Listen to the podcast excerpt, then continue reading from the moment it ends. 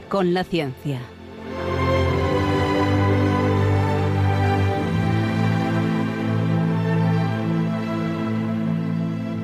Dirigido por Javier Ángel Ramírez.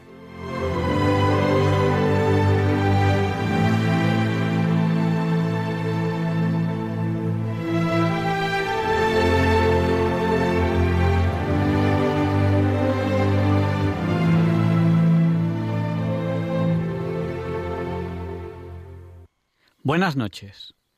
Estamos en Diálogos con la Ciencia, el programa para ti, que sabes que la verdad existe y la buscas. En Radio María, gracias a Dios, todos los viernes en sus dos primeras horas. Hoy tengo muchas noticias para, para ustedes. En primer lugar, que hemos creado uh, un club de domótica. Dice, ¿cómo? ¿Cómo? Pues sí, simplemente eh, personas que nos gusta nos, gusta, nos gustará, porque es algo que está muy en el día a día, introducirnos en la domótica. ¿Qué es esto de la domótica? Pues manejar cosas desde el móvil, por ejemplo, que se encienda, que se apaguen las luces o que estén programadas, que se encienda una luz a la puesta de sol o, que se apague, o por ejemplo, eh, pues que, mm, que, que se pueda crear una, una situación de que se enciendan, se apaguen las luces, se encienda la radio, se apague la radio, de una manera que una persona no pueda saber si una casa tiene alguien dentro o no tiene o está vacía. Bueno, pues simplemente entrando en www.clubdomotica.es, pues somos amigos que de forma gratuita nos vamos a reunir. Primera reunión este sábado, este sábado día 20 a las 7 de la tarde. ¿Cómo? A través de internet. Vamos a usar una aplicación de internet que pulsando en el enlace que viene ahí, pues nos vamos a, a contar nuestras cosas de domótica, qué hemos probado, qué no hemos probado, qué funciona, qué no funciona, qué ideas tienen para utilizar un enchufe inteligente. Pues yo lo uso para esto, yo lo uso para esto otro. Pues ya saben, en www.clubdomótica.es. Si saben de alguien que pueda interesarle, pues, pues se lo dicen. Club Domótica, así de sencillo. Y nada, somos cuatro amigos que, que nos gusta, nos gusta, nos gustan las cosas, ¿no?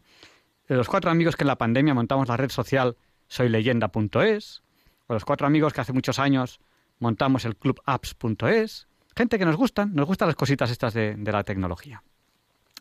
Hoy les había prometido una entrevista muy especial y vamos a tener una entrevista muy especial. Hoy vamos a hablar con una, con una psicóloga, nos va a hablar de muchas cosas, nos va a hablar de dolor. ¿Quién no tiene dolor a veces, no? Pues vamos a hablar de eso con una psicóloga y creo que es un programa que, que les va a encantar. Y, bueno, ya saben que a lo largo del programa pueden, pueden interaccionar con nosotros, como ustedes consideren oportuno. Por ejemplo, a través del WhatsApp, nuestro WhatsApp es el del 8, recuerden que 8 por 8 es 64, pues nuestro WhatsApp es el 64 9 71. Se lo repito, por si no tenían papel y lápiz. 64 9 71. Ya hay personas saludándonos, ahora mismo les vamos a saludar antes de la entrevista. ¿Cómo nos están escuchando ustedes? Bueno, pues ahora se lo diremos, porque algunos de los que nos saludan nos dicen, no os escucho en la FM. Ahora veremos cómo se nos puede escuchar.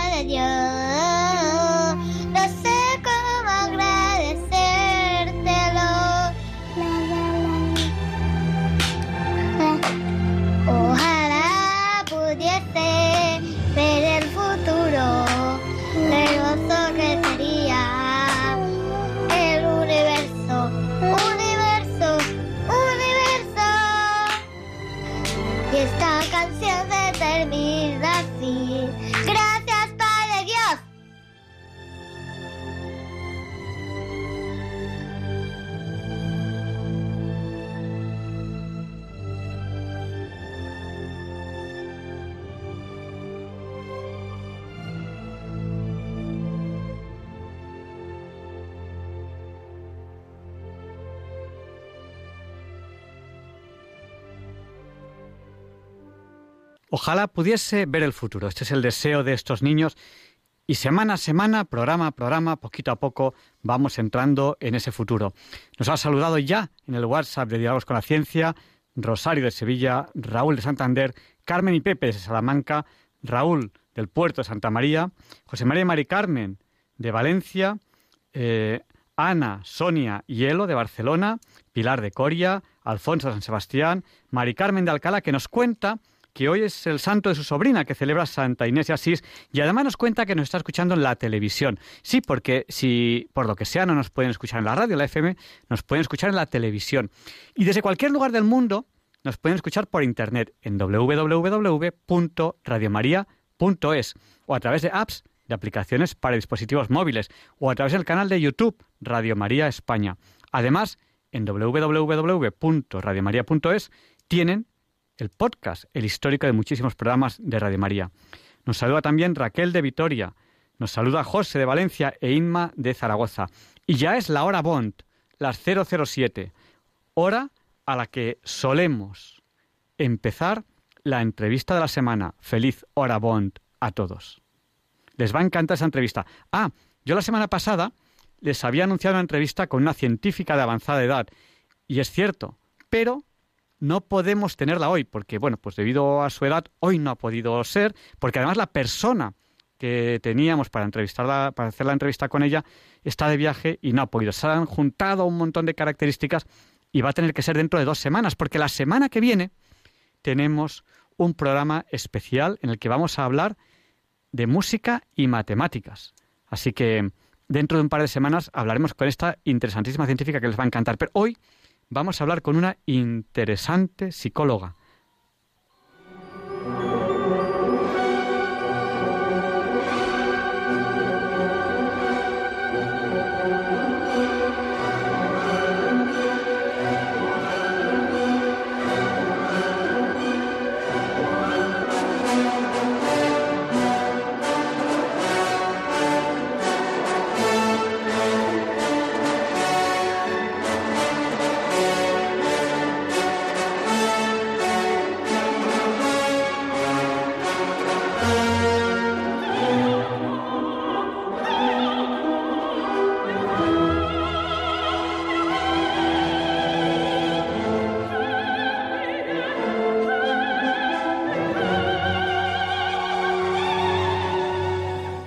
Esta es la sintonía con la que ustedes saben bien que presentamos la entrevista de la semana. Y hoy es un placer entrevistar a Susana López Lagues. Ella es psicóloga clínica y viene a hablarnos de cómo contribuye a la psicología en la conducta humana, la salud, el desarrollo, la vida y también hablaremos del dolor desde el punto de vista psicológico. Creo que es una entrevista que les va a encantar. Eh, buenas noches, Susana. Hola, buenas noches, Javier Ángel.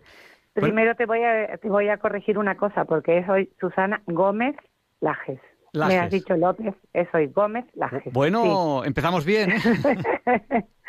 Luego, eh, me, encanta la música eh, que has puesto para introducir este esta penetración de la psicología en estos diálogos con la ciencia, porque es una ciencia apasionante que además de eh, tener relevancia en todo lo que es la vida, la conducta humana, las personas en todos los roles que ocupan a lo largo del día y de la vida, además de eso, mm, entraña muchos misterios, claro. Siempre que pensamos en cómo conocer qué estará pensando, qué estará sintiendo, estamos hablando de psicología. ¿Qué estará pensando? ¿Qué, estará, qué importante, qué interesante es eso. ¿Qué estará pensando? ¿Qué estará sintiendo? Inteligencia emocional. Bueno, quizás antes de entrar en esos temas, eh, hay una duda que muchos tienen, unos más, otros menos, pero incluso yo también a veces dudo, ¿no? Eh, muchos confundimos a veces la psicología y la psiquiatría, ¿no? Acláranos un poco esta diferencia entre un psicólogo y un psiquiatra. Sí, sí, te lo explico además muy sencillito. Mira, la psiquiatría es una especialidad de la medicina lo que significa que siempre que tenemos algún malestar que influye algo de nuestro cuerpo, en el caso de la psiquiatría del cerebro, del cerebro, eh, entonces tenemos que hablar con un psiquiatra y nos tiene que mandar una medicación. Por ejemplo, las esquizofrenias, ¿eh? la psicosis que todos hemos oído hablar. Sin embargo, la psicología no tiene nada absolutamente que ver con las estructuras del cerebro, es decir, con el cuerpo, con la, ya sea en la cabeza o, o más abajo, en, en todo lo biológico, no. La psicología es la ciencia que estudia el comportamiento, la conducta humana. Entonces, explica el comportamiento en función a, eh, al aprendizaje. La conducta es aprendida. Por eso es tan importante eh, que los padres eduquen bien a sus hijos, que sepamos a qué colegio mandamos a los niños. Eh, eso es importante porque la conducta es aprendida. Y si nos enseñan de pequeños, por ejemplo, que cada vez que tenemos una buena nota, que tenemos una buena nota, nos dan un premio, que sea un caramelo, pues naturalmente nos esforzaremos.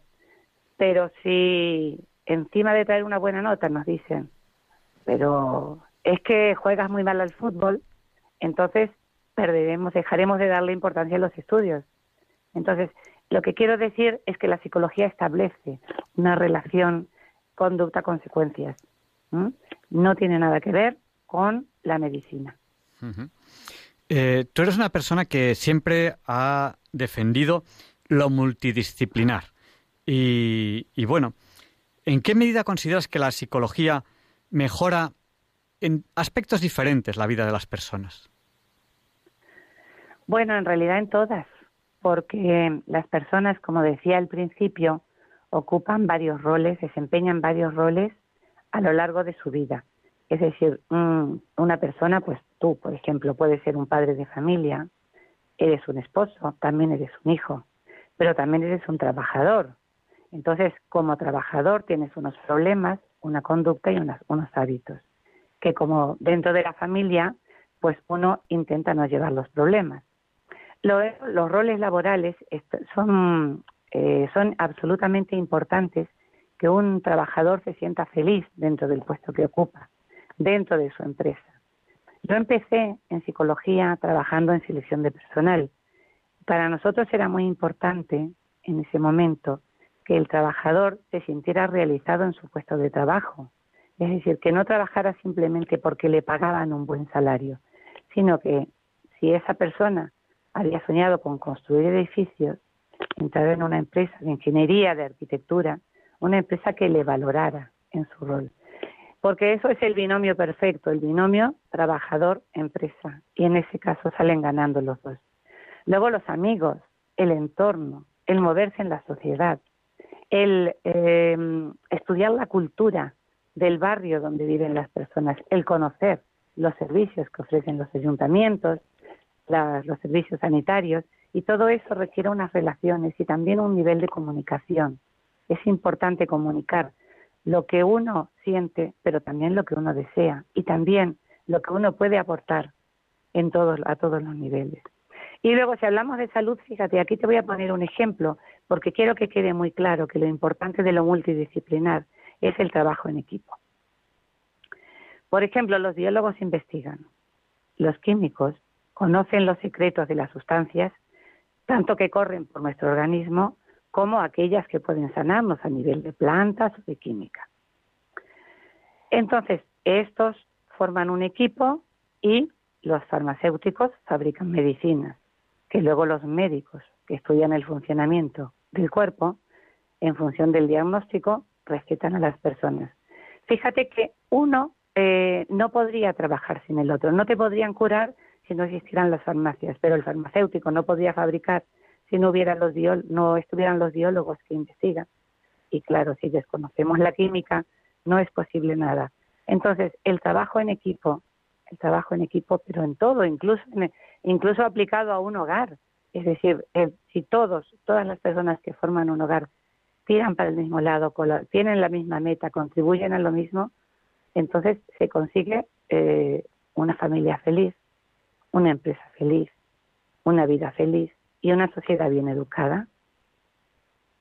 Educación, qué palabra tan, tan importante. Mira, eh, como tenemos el, WhatsApp, porque es una de las ventajas de, la radio de hoy en día, que como mientras estamos aquí en directo, pues la gente nos escribe por el WhatsApp, que nuestro WhatsApp, se lo recuerdo a los oyentes, es el del 8 8 por 8 64, nuestro WhatsApp es el 64 9 8888 71.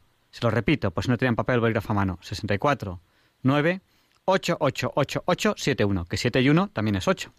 Pues una oyente nos dice que ya tiene Parkinson y que cuando hemos presentado la entrevista hemos hablado de dolor, que ya tiene, tiene dolor. Eh, tú has escrito un libro eh, que se titula Que el dolor no vaya a más. Cosa que, bueno, yo creo que todos los que tienen un dolor, esto les interesa a esta señora que está, que está pues, con su Parkinson y que además tiene dolor. ¿Por qué tú que eres una persona alegre, tú que eres una persona activa, publica un libro hablando de dolor? Pues mira, eh, a mí me parece que lo más hermoso que tenemos las personas es la vida. Es decir, más allá de la vida no hay nada. La vida es absolutamente hermosa. Y entonces he visto a lo largo de mi vida sufrir a muchas personas por una enfermedad. Pasar noches desastrosas, afectadas por un dolor.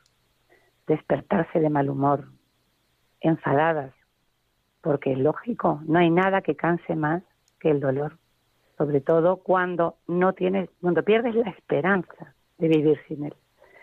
Entonces, he visto que personas así han llegado a despreciar la vida, han llegado a sufrir una depresión en la que la vida no les parecía interesante, no querían vivirla, no se encerraban, bajaban las persianas, o sea, se encerraban en la oscuridad más absoluta. Y a mí esto me parece absolutamente lamentable.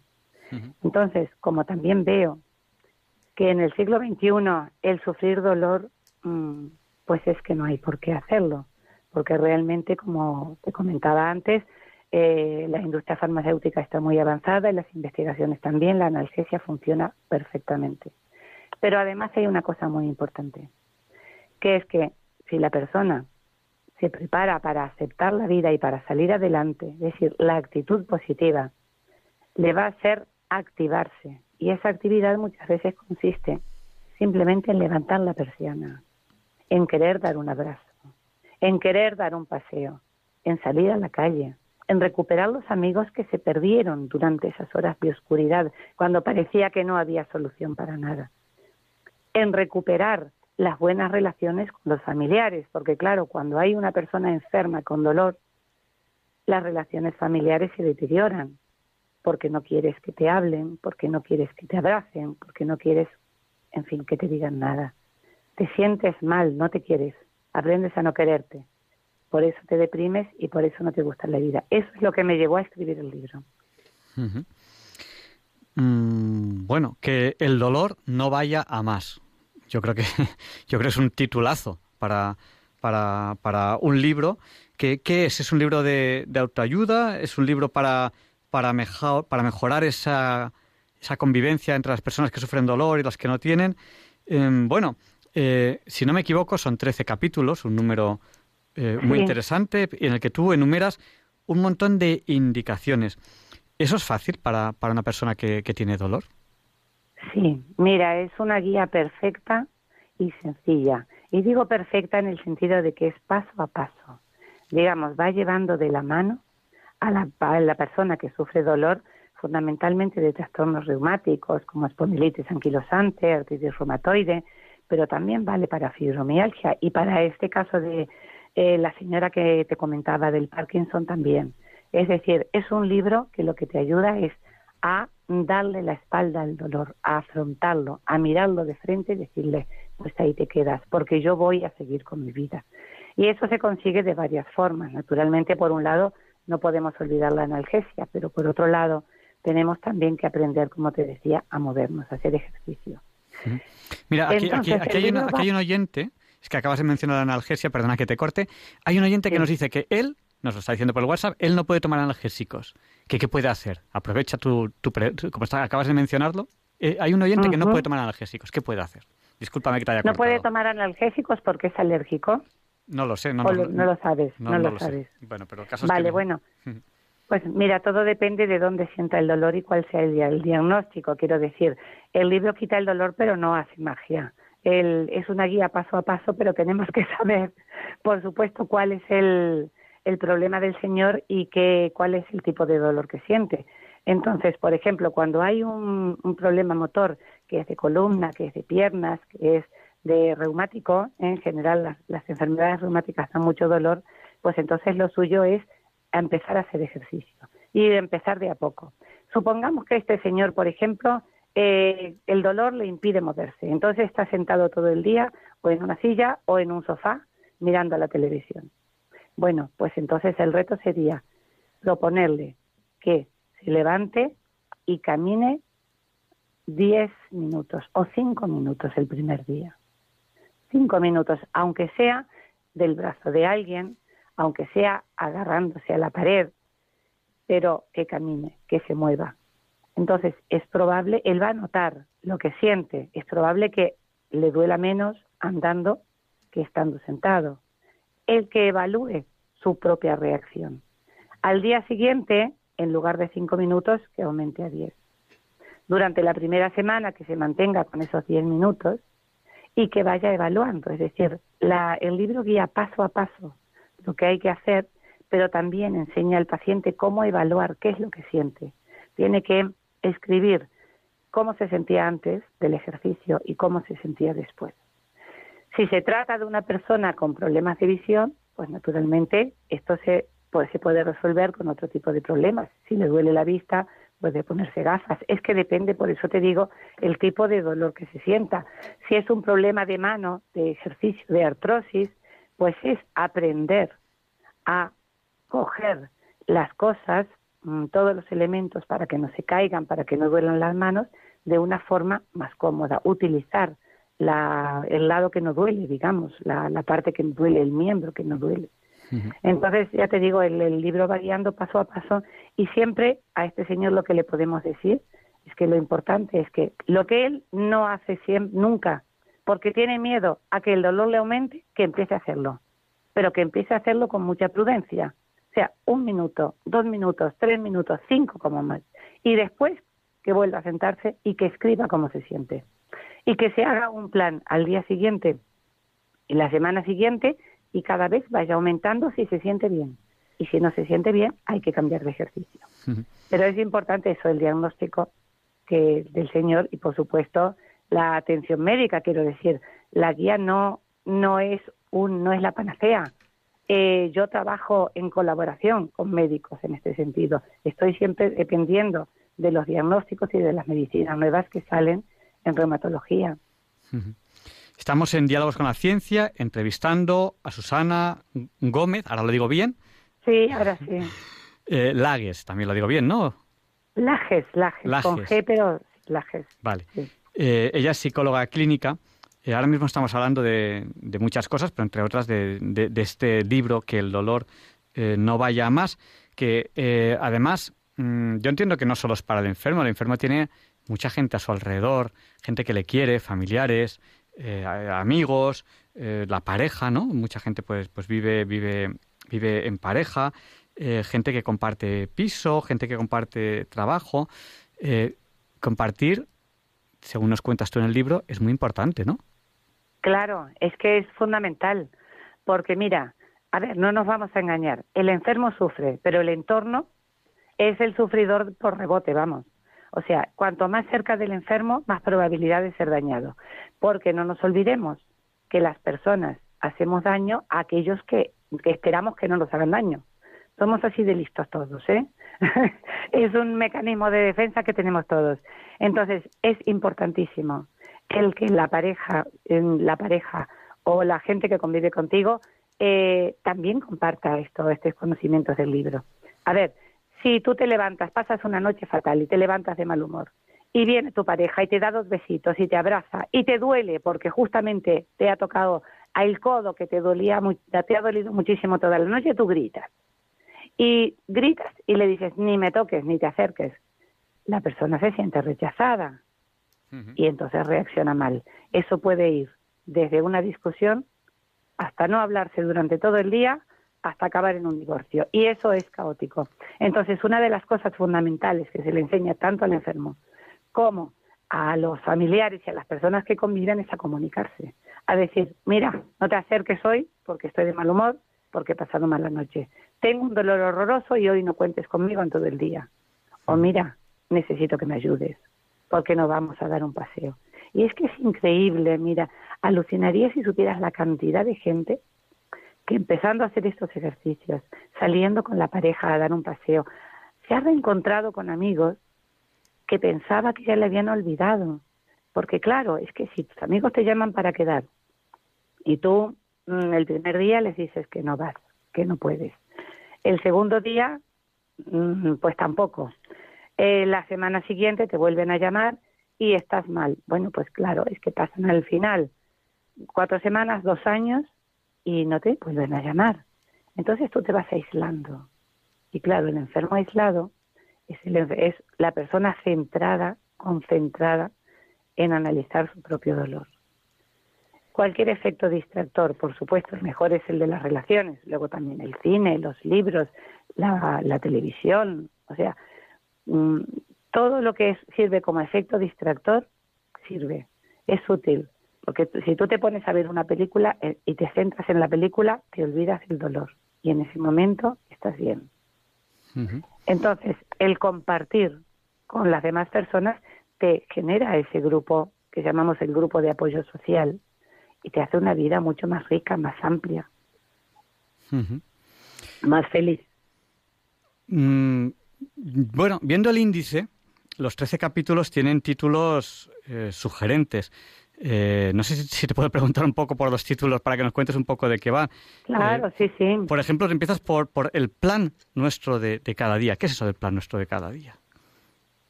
Bueno, mira, este es el primer capítulo. Bueno, ante nada te digo, hay una guía de lectura y es que mm, esto es importante decirlo porque, claro, el, enfermo, dependiendo del, del momento de su diagnóstico en el que esté, si está recién diagnosticado o si ya tiene la enfermedad avanzada, o si está medicado ya con biológicos, puede empezar a leer el libro por la mitad.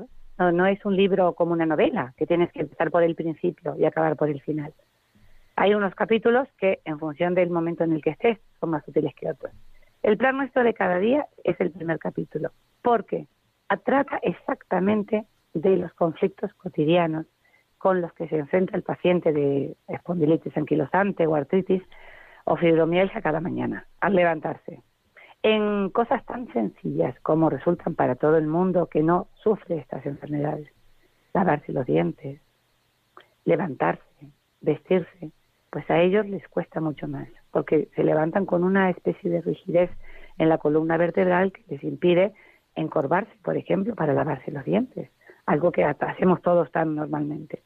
Entonces relata varios ejemplos de cómo es esta conducta cotidiana y de los problemas que van surgiendo en función de la vida en pareja o de compartir piso con otros amigos, otros estudiantes. Y deja claro que el enfado no es nunca la solución. O sea, ni el enfado del paciente ni el enfado del que convive. Porque el enfado lo único que hace es alimentar el círculo problemático. El dolor genera estrés. El estrés puede generar ese enfado. Si se da rienda suelta al enfado, el estrés aumenta, porque ya tienes dos personas enfadadas y estresadas y el estrés vuelve a generar dolor, el dolor aumenta. Entonces siempre vamos aumentando el dolor. Entonces por eso es importante describirlo para ver luego que la solución, por supuesto, no es nunca el enfado.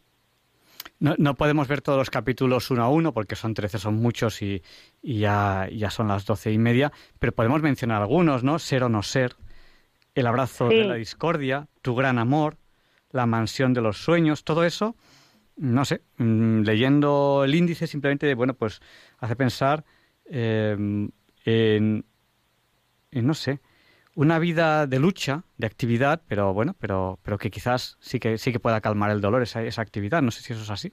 Claro, claro. Es que además, mira, ser o no ser, eh, en la mansión de tus sueños, tu gran amor, el gran amor de una persona, el primero tiene que ser uno mismo porque si tú no quieres tu, tu vida, si tú no quieres tu cuerpo, entonces no puedes salir adelante nunca. Lo primero que tienes que hacer es quererte. Y tienes que aprender a describirte como lo que eres. Es decir, no una, un, un enfermo de espondilitis anquilosante no es un enfermo de espondilitis anquilosante. Es una persona con un nivel de inteligencia que sabe analizar, que sabe resolver problemas, que sabe a lo mejor construir o que sabe de matemáticas o además que es amable, es generoso, le gusta bailar, etcétera, etcétera, etcétera. es una persona única e irrepetible, como somos todos. Y entonces hay que saber describirse con las habilidades y las limitaciones, porque cuidado, las limitaciones las tenemos todos, no solamente las personas que sufren dolor. Y es más, las personas que no sufrimos dolor en un momento dado de la vida sufriremos dolor, porque a todos nos ha pasado, o hay accidentes, o hay enfermedades, o hay, en fin, o hay algo mucho peor todavía, tristezas como la muerte de un ser querido. ¿eh? Y estamos en una época que precisamente de eso yo creo que todos conocemos a alguien, ¿no? Que ha perdido seres queridos en la pandemia. Entonces eso es una tristeza que genera un dolor de otro tipo, que no es físico, naturalmente, pero que es un dolor también que puede llevar a la persona a deprimirse. Lo primero, quererse, tener claro siempre que uno se quiere y que la propia persona es la mansión de sus sueños, porque es como la casa que aloja todas esas cualidades, pero cuidado, también esos defectos. Y cuando hablamos de defectos, hablamos, por ejemplo, de no saber distribuir el tiempo. Hablamos de que la mayoría de la gente es, porque además es que así nos enseñan, primero el trabajo. Hay que trabajar mucho y hay que trabajar duro. Y no te planteas que está muy bien eso de trabajar, pero que hay que dejarte un tiempo para disfrutar, para querer, para conversar con la persona que quieres, para disfrutar de la vida. Porque si no la vida se te va es no tener tiempo y no te cuidas y un día te enfermas y entonces ya lo tienes muy mal para, para ser feliz. El abrazo de la discordia es lo que te comentaba, que si viene alguien y te abraza, pero justo te da en donde te duele, tú dices, uy, mm, quita. Por eso a veces los enfermos dicen, la familia cerca, pero sin agobiar. No me agobies que, que me estás haciendo daño. Otros capítulos como El tiempo es salud, Guerra contra el estrés, ocuparse y no preocuparse. Eh, bueno, mm, cuéntanos un poco. Eh, y luego además hablaremos de un blog, un blog eh, en internet que tienes, que a lo mejor nuestros oyentes, si lo desean, pueden, pueden consultarlo. luego nos tienes que decir un poco cómo llegar a, ese blog. No sé si quieres que mencione más capítulos o nos explicas un poco estos, luego te menciono otros. Ya son muchos, son trece. Mira, me parece, no, simplemente te voy a comentar sobre el que se llama ocuparse y no preocuparse, porque es un entrenamiento en solución de problemas. Es decir, tenemos que plantearnos la vida como en qué, dónde estamos ahora, qué es lo que tenemos, el aquí y el ahora, y dónde queremos llegar, cuál es nuestra meta. Ese es el espacio problema, ese trayecto. Y no plantearlo como algo, ¡uh, qué difícil, qué horror, qué horror! No, tenemos que recordar el primer día de clase cuando fuimos al colegio con cinco o seis años y cuando nos dijeron que ese garabato que estaba por ahí era un número y que encima si nos ponían dos teníamos que sumarlos. ¡Uy! ¿Qué es eso? ¿Sabes? O sea, qué cosa más difícil y más horrible. Y mira dónde estamos ahora. Hemos hecho carreras universitarias, hemos aprendido muchas cosas y aquello nos parece sencillo. Igual tenemos que afrontar los problemas, hay pasos. Hemos tenido maestros, hemos tenido profesores, hemos aprendido a estudiar y hemos alcanzado títulos. Del mismo modo, podemos alcanzar la meta. Y la meta más importante es la vida y la felicidad. La felicidad con los seres que nos quieren y con los que queremos. y... Con respecto al... Sí, ah, no, perdona, perdona, sigue, sigue. Te, iba a preguntar por otros capítulos porque te has descansado, has parado a respirar y ya, yo ya atacaba, pero continúa, discúlpame que te No, no, está muy bien. No, te iba a decir lo del blog porque no sé si tenemos más tiempo. Sí, cuéntanos un poquito del blog, sí. Mira, es que en el blog lo interesante es que hay una serie de artículos, muchos de ellos forman parte del libro y otros son, otras son anécdotas y soluciones y evaluaciones también de, de cómo funcionan los medicamentos, estudios también realizados de pacientes que consumen determinada medicación, etcétera. Entonces, el, el blog es muy fácil de llegar, es espondilitis anquilosante autoayuda.blogspot.com. Lo voy a repetir. Espondilitis anquilosante autoayuda.blogspot.com. Y si no, de todas formas, poniendo mi nombre, Susana Gómez Lajes, en, búsqueda de Google también aparecen este blog y otros blogs que escribo. Mira, vamos a hacer una cosa. Eh, durante esta semana durante esta semana. mañana lo activamos, recuérdamelo. Mañana me tienes que enviar un WhatsApp para recordármelo. Durante esta semana vamos a, redireccionar un dominio que tiene el programa, que es muy fácil de acordarse, que es cienciayvida.es. Vamos a redireccionarlo a tu blog.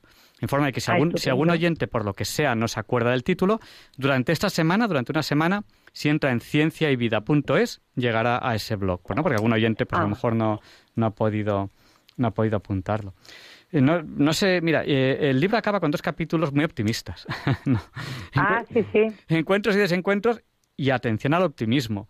Em, claro. ¿No es ser demasiado optimista eh, hablando del dolor, terminar con la última palabra, el último capítulo siendo optimismo? Claro, es que no, es al contrario. Mira, la diferencia entre un pesimista y un optimista es que, si obviamos el chiste ese de que un, un pesimista es un optimista bien informado, o sea, el, el, el optimista siempre piensa parte del dolor para superarlo. O sea, hoy, hoy me duele, me duele la pierna, voy a caminar menos, voy a coger el autobús o le voy a decir a mi hijo que me lleve en coche, por ejemplo. Sin embargo, el pesimista, uy, hoy me duele la pierna, no puedo salir, estoy aquí encerrado todo el día. Mientras tanto, el optimista va haciendo planes. Bueno, ya que le digo a mi hijo que me lleve, pues aprovecho, lo invito a comer en tal sitio que a él le gusta, se forma una vida maravillosa. El pesimista, sin embargo, sigue en su salón pensando, y encima lloviendo. Y fíjate, y con el frío que hace, pues vaya día, es que así se me va a hacer de largo. Entonces, el optimismo es importante para superarlo todo, no solamente el dolor, para superarlo todo, para porque es motivador. El optimismo es lo que te motiva a buscar el paso siguiente, te activa, mientras que el pesimismo te hace pensar que todo va a salir mal. Y si todo sale mal, entonces eh, la persona no progresa, ni se plantea improvisar, ni se plantea hacer alguna actividad creativa que puede ser muy divertida. Digamos, es el pesimismo es el estancamiento más absoluto. Por eso es importante. Es verdad que hay cosas que no se pueden optimizar de ninguna manera. Es decir, la muerte es la única posibilidad que nos quita toda posibilidad. Con eso no podemos plantearnos otra cosa. Vamos es evidente. Dime, dime. Eh, vamos a abrir el micrófono a los oyentes eh, eh, nuestro número es el 91 005 94 19. Se lo repito, por si no tenían papel o bolígrafo a mano. 91 005 94 19. Y mientras recibimos las primeras llamadas, quizá nos podías hablar de ese dolor que no es físico, ¿no? Em, ese dolor que todos hemos sufrido alguna vez, el fallecimiento de un familiar o un amigo un ser querido, sea quien sea, o cosas que nos ocurren en la vida, algo que nos ocurra en el trabajo, o, o, nos deja una pareja, o, o, un amigo nos falla. ¿Qué hacemos con ese dolor que es tan interno, que no es físico? Claro. Bueno, ese dolor es mm, mucho más fácil de tratar que el dolor físico porque mm, eh, digamos que casi todo el dolor eh, por, es, es duelo. Es un duelo, por supuesto, real cuando es un dolor por la muerte de alguien, pero cuando nos despiden del trabajo es un duelo también, porque de repente pierdes amigos o crees que vas a perder amigos. De repente pierdes unos ingresos que eso en función de la economía de cada uno eh, es un problema mayor o menor. Pero el mayor problema del duelo es pretender perpetuarse en él. Es decir, el mayor problema siempre es el sentirse víctima y el aceptarlo, el resignarse. Eh, como ves, siempre estoy hablando de pesimismos, de, de, inhibición en lugar de activación, de no querernos, de tener miedo a que ser nosotros los culpables. Nos han echado, me han echado del trabajo, es que claro, no valgo, no sé, lo hago mal. Me ha dejado mi pareja, claro, es que soy un poco tonta, un poco torpe. O sea, me maltrata mi marido. Bueno, pero es que claro, es que si le dejo, es que a ver de qué como, qué hago ahora. No, no, voy a esperar un poco más. No. Entonces, lo primero, lo primero es pensar en el paso siguiente. Por eso, eh, cuando hablaba yo del capítulo de preocuparse y no ocuparse y no preocuparse, me refería a eso. ¿Cuál es mi situación ahora? Me acaban de echar del trabajo. Esto ya está hecho. Esto ya no puedes volver atrás. Es decir, es el problema de los humanos, que no somos el vídeo. No tienes el botoncito de volver. Ya me han echado. Este es mi presente. Ahora, ¿qué es lo que quiero? Conseguir un trabajo. Y si es posible, mejor que el que tenía. Porque claro, es que estamos, eh, estamos enseñados a resignarnos. Entonces, ¿y ahora dónde consigo un trabajo? Bueno, me ofrezcan lo que me ofrezcan, lo voy a coger porque claro, es que... No, no, no. Voy a aprovechar que me han echado para conseguir un trabajo mejor que el que tenía. Pero claro, entonces hay que trabajar. Quiero decir, el tiempo de buscar un trabajo es un tiempo de trabajo. Y si son ocho horas diarias, mejor. Vamos, Si vamos a dar paso a algunos oyentes que ya nos han llamado al 91 005 94 19. Les voy a pedir que sean breves porque tenemos muy poquito tiempo en lo que nos queda de programa en la radio. vamos a dar paso a Manuel. Buenas noches, Manuel. Sea breve, por favor, díganos. Buenas noches. Buenas noches. Díganos, díganos. Eh, que me gusta lo que está hablando porque me parece realidad, pero es que la realidad mm, a mí no me mm, no encontrado en no le he encontrado beneficio a mi a mi vida. Tengo 70 años y, y yo he tenido siempre mm, dolor de espalda, estoy varias veces operado. Y esto que dicen que cuando se, se unos lo despiden que después sí eh, lo veo correctísimo de que una persona se dedique a buscar un trabajo mejor. Esto lo veo correctísimo pero si me han despedido porque no he podido dar la talla en el trabajo, porque no puedo trabajar por la espalda y por el dolor que tengo, mm, mm, esa, no, no puedo tener ánimos a que me vaya bien porque mm. como Manuel, le, tenemos que responder ya en la radio. Eh, tiene que ser mucho más breve porque nos quedan muy poquitos minutos de programa. Venga, vale, muchas gracias. Muchas gracias. Bueno, pues, eh, ¿qué le podemos decir a Manuel? Y a continuación irá Lola, porque hemos perdido a José María, que teníamos, lo teníamos aquí en, antena, pero, pero lo hemos perdido. Lola, Lola va, a continuación.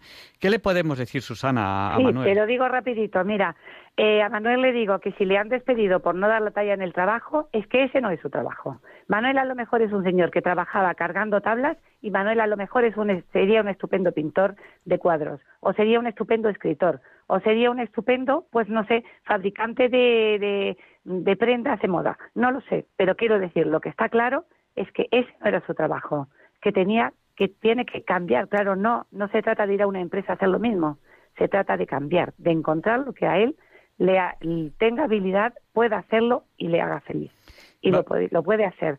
Y con respecto a que no le, ha, se le han quitado los dolores de espalda, bueno, pues a lo mejor es que ahí ha habido un problema de no saber exigir a su médico que le diera o la analgesia apropiada o no, o ir al terapeuta apropiado o al masajista. ahí ha habido un problema de no dar con el, con el eh, médico adecuado. Pues hemos perdido a José María, vamos a dar paso a Lola, que nos ha llamado al 91 005 9419. Le vamos a pedir, por favor, Lola, que sea muy, muy breve. Buena, buenas noches. Mira, yo tengo cáncer y bueno, llevo un año y, y ahora me ha salido otra cosa, que voy a otra prueba. No sé si volveré otra vez a darme quimio, pues tengo miedo. No sé. Tengo miedo sobre que, que te sale, que te curas, que te va a otro sitio, que te va a otro sitio. No, no quiero vivir eh, 10 años, 20 años, eh, operaciones, operaciones, operaciones. Mm. Lola, pues le, respondemos en la, en la radio y las personas que, que, más sufren a veces están más cerca de Dios, así que Lola, no nos olviden sus oraciones. Bueno, Susana, ¿qué, le, decimos a Lola? Ahí está, ahí está, eh, son todos, eh, el corazón de Jesús y, y el Espíritu Santo.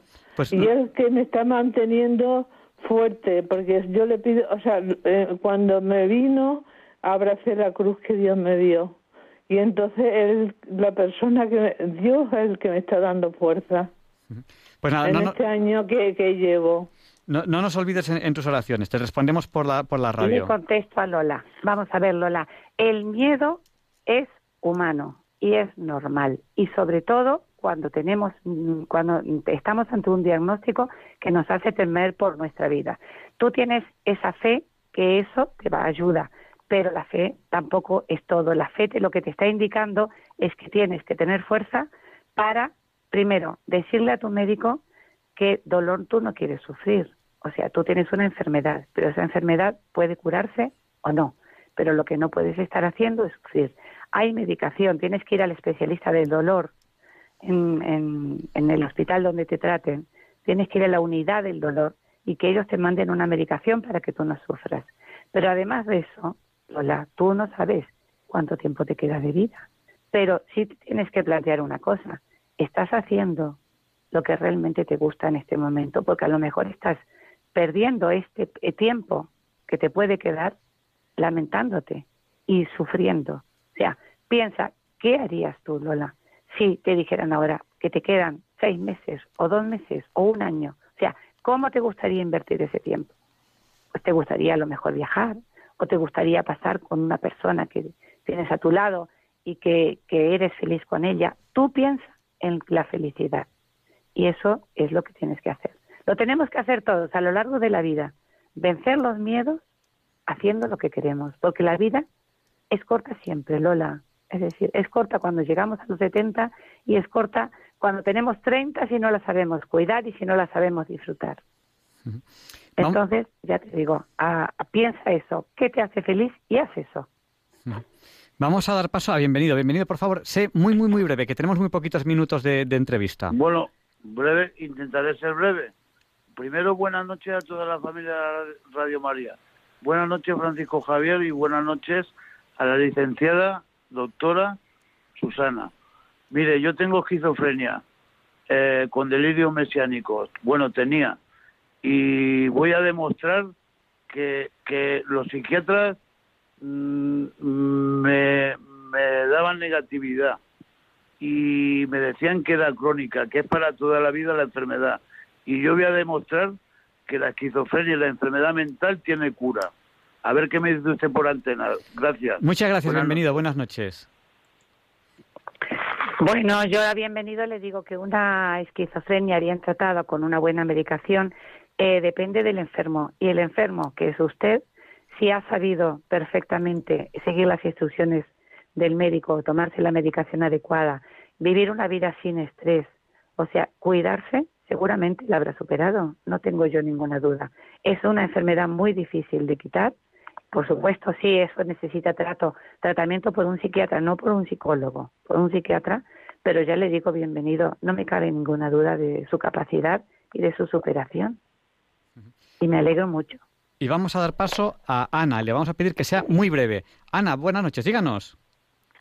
Buenas noches, pues mire, yo le voy a a decir que tiene toda la razón, porque yo en mi familia lo estoy viendo cada día. Mi padre tiene 94 años, está con cáncer, Alzheimer, estenosis aórtica degenerativa, tuvo COVID y la ha superado a pesar de estar vacunado, y el de no poderse tener de pie por el COVID, yo le he acompañado, incluso fui la primera persona en un hospital que llegó como cuidadora de una persona gran dependiente a cuidar a mi padre para que no perdiera movilidad.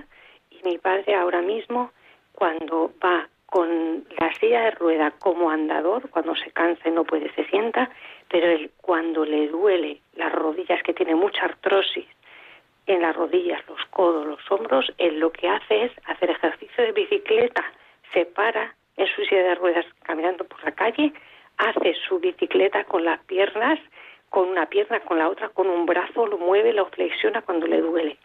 Y eso lo hace mi hermana con trastorno bipolar, que estaba que no salía de su casa, con dolores de artrosis lumbar, todo, la motivamos para que empezara a salir y a, caminar y se le quitaron todos los dolores. O sea que sí se puede. Mucho mm. ánimo. Muchas gracias por el libro. Muchísimas que gracias. Dios os bendiga a todos. Un abrazo. Gracias. Susana, damos paso a María José, que viene a continuación.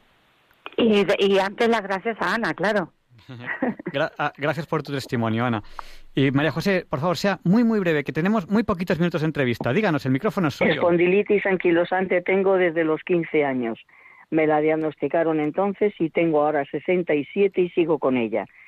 Yo he vivido después de haberme dicho que me iba a morir, que no podía tener hijos, que me iba a quedar hecha una porquería. La cuestión es que, hombre, estoy hecha una, una piltrafilla porque, porque lo estoy. Esta enfermedad es degenerativa, te deja sin movilidad, te deja sin muchas cosas. Pero he tenido tres hijos maravillosos, he vivido mi vida, he trabajado, he sido esposa hasta que enviudé.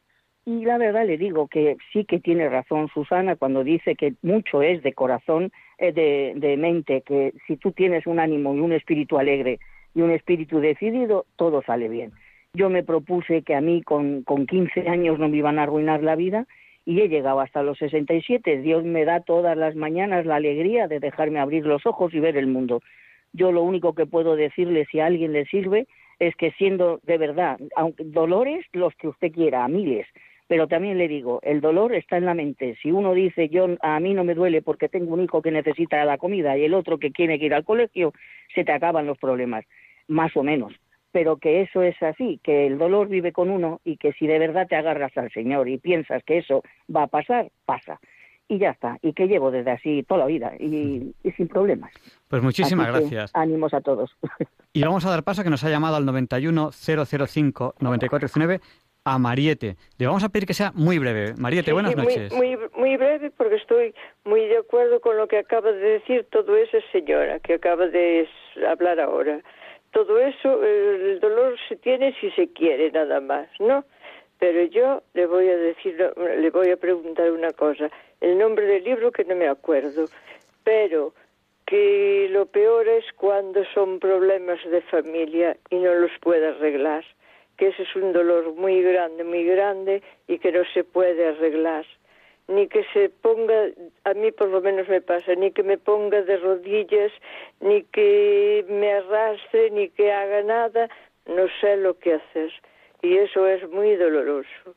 Y es para eso no encuentro remedio. Además, para todos y para el dolor, mm, falleció mi marido, todo, todo, todo lo encuentro. Pero desde que falleció mi marido, pues tengo un hijo, dos nietos y una nuera, y, y es un dolor inmenso y no encuentro remedio.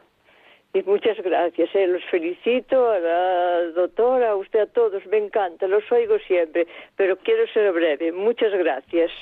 Pues muchas gracias. Ya no, ya no podemos dar paso a más llamadas porque es que eh, son menos siete minutos, la una menos siete minutos. Pues miren, por eso, a ver, me contestan por la radio. Le contestamos por la radio.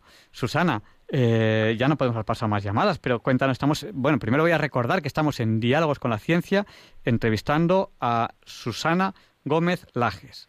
Eh, ella es psicóloga clínica. Me están preguntando por aquí por WhatsApp el título del libro, lo, voy a mencionar, que es, el título se titula Que el dolor no vaya a más. ¿Qué le respondemos a estos oyentes de, que nos acaban de hablar? Eh, tenemos que hacer un resumen del programa y tenemos que hablar, antes de terminar la entrevista, de un interesante proyecto que has planteado en la Comunidad de Madrid. Mm, cuéntanos, vaya, vaya cosas que te suelto al final, tres cosas aquí grandes. yo rápido, yo hablo lo más rápido que puedo. Primero, María José es el testimonio claro de lo que hablábamos antes del pensamiento positivo, del optimismo. Si se puede ser optimista con el dolor, claro que sí, y se puede salir adelante. Y mejor efecto distractor que tener tres hijos, que te pida uno la comida, el otro la ropa limpia, el otro no sé qué, eso María José nos lo dejó muy claro. Respecto a Mariette, la misma actitud siempre ha salido adelante. Y ahora este problema que tiene, que ha planteado con miembros de su familia, eso se puede arreglar. Eso es un tema de comunicación, una comunicación que lleve a una negociación y seguro que se puede arreglar. Te autorizo a dar, si, si quiere Mariette en un momento preguntarte, mi correo electrónico, por ejemplo, en mi blog también está, para poder preguntármelo y comunicarse conmigo. Y vamos, que no tengo ningún problema en, en aconsejarla sobre este tema. Mariette, mira, escríbenos a diálogosconlaciencia@radiomaria.es y nosotros se, le, se los redireccionaremos a Susana. O si nos, si nos quieres escribir al WhatsApp, nosotros se los redireccionaremos a Susana. No sé si te manejas con Perfecto. Pues nada, muchas gracias. Susana, perdona que te he cortado. Bueno, pues mm, el, proyecto que he presentado no es a la comunidad, es al Ayuntamiento de Madrid. El Ayuntamiento de Madrid tiene un apartado que se llaman presupuestos participativos que saca todos los años. Entonces, eh, destina X millones de euros para que los ciudadanos de Madrid podamos presentar proyectos que sean útiles a la ciudad de Madrid, claro. Entonces, yo he presentado un presupuesto que un proyecto que se llama eh, Psicología para Todos Recuerdo, dentro de presupuestos participativos. El proyecto se llama Psicología para Todos. Y entonces lo he presentado y ahora está eh, sometido a los apoyos que, pueda, que puedan dar los ciudadanos entrando en decidemadrid.es, registrándose y dentro de ese apartado, buscando en presupuestos participativos, el código del proyecto es 18787, por si lo quiere anotar alguien y apoyarlo. Lo que vamos a conseguir con esto a mí me parece maravilloso, porque toda persona debería tener el derecho, no ya ante un problema grave, sino ante una situación de duda, ante una incertidumbre, ante un abandono reciente de una persona que quería, de, del cónyuge, etcétera, de quien sea. O sea, ante una duda incluso a la hora de elegir una carrera universitaria que a veces genera más angustia de la que pensamos, debían tener el derecho de poder consultar por teléfono online, que además es muy sencillo y muy económico, con un psicólogo gratuitamente y esto es lo que yo he ofrecido al Ayuntamiento de, Madrid. Entonces, si este proyecto tiene los suficientes apoyos, que creo que es el 1% el que tiene que apoyarlo, entonces ya los políticos lo someten a sus votaciones y sus estudios y es posible que lo aprueben. Entonces, por eso yo digo, el que quiera apoyarlo, siempre que esté empadronado en, en Madrid y sea mayor de 16 años, puede hacerlo entrando ahí en decidemadrid.es. Susana, tenemos que terminar ya porque va a ser la una. Muchísimo. Muy bien, sí. Pero, pero es que ha sido una entrevista tan interesante que, claro, es lógico que se nos vaya el tiempo, cosas del, cosas del directo. Muchísimas gracias Bueno, me ha encantado, ¿eh? me ha encantado y te agradezco a ti la, la, oportunidad que me has dado de hablar con vosotros. Nada, ahora ya, te, ahora ya te dejamos dormir, cosas del directo, ahora ya te dejamos dormir. y feliz, feliz además. Muchas gracias, Susana. Un abrazo muy fuerte. Un abrazo. un abrazo, Javier. Un abrazo. Y a continuación, Leonardo Daimiel Per de Madrid presenta la sección Pensar y Sentir Disfruten de esta preciosa voz.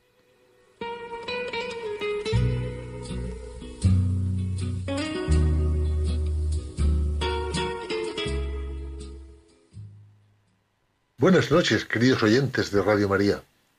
Soy Leonardo Daimiel y celebro estar de nuevo con ustedes.